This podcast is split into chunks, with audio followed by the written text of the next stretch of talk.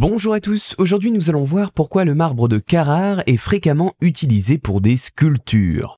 Le nom de Carrare ne vous dit peut-être rien et pourtant cette ville de 65 000 habitants d'Italie est réputée pour une chose très particulière. Si je vous dis sculpture antique, une des choses qui revient le plus en tête est la blancheur particulièrement intense de ces statues. Eh bien, figurez-vous que c'est l'utilisation du marbre récolté à Carrare qui est à l'origine de cette blancheur très pure. Il est très populaire dans cette discipline car une fois une œuvre terminée, on ne distingue quasi aucun veinage. Vous savez, ces petits traits qui traversent une œuvre qui sont parfois gris, parfois noirs sur le rendu final, ce qui aide à donner une sensation de pureté au résultat.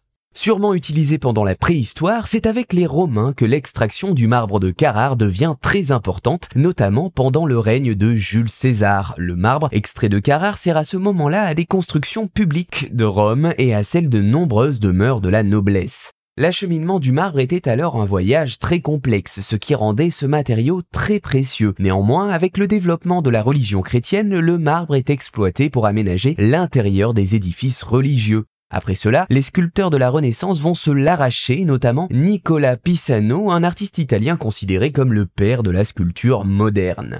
Michel-Ange lui-même aimait particulièrement travailler avec ce matériau de Carrare au point de venir personnellement sur place pour choisir les blocs qui lui serviront à réaliser ses œuvres. Durant sa courte vie, il se rendra à Carrare 7 ou 8 fois, ce qui peut paraître peu de nos jours, mais il ne faut pas oublier la difficulté que nécessitait de tels voyages à son époque. Pour la réalisation de son chef-d'œuvre David, par exemple, il fit acheminer un bloc chez lui que plusieurs sculpteurs avaient auparavant refusé car il comportait des défauts. C'est dire à quel point il était attaché à ce matériau particulièrement.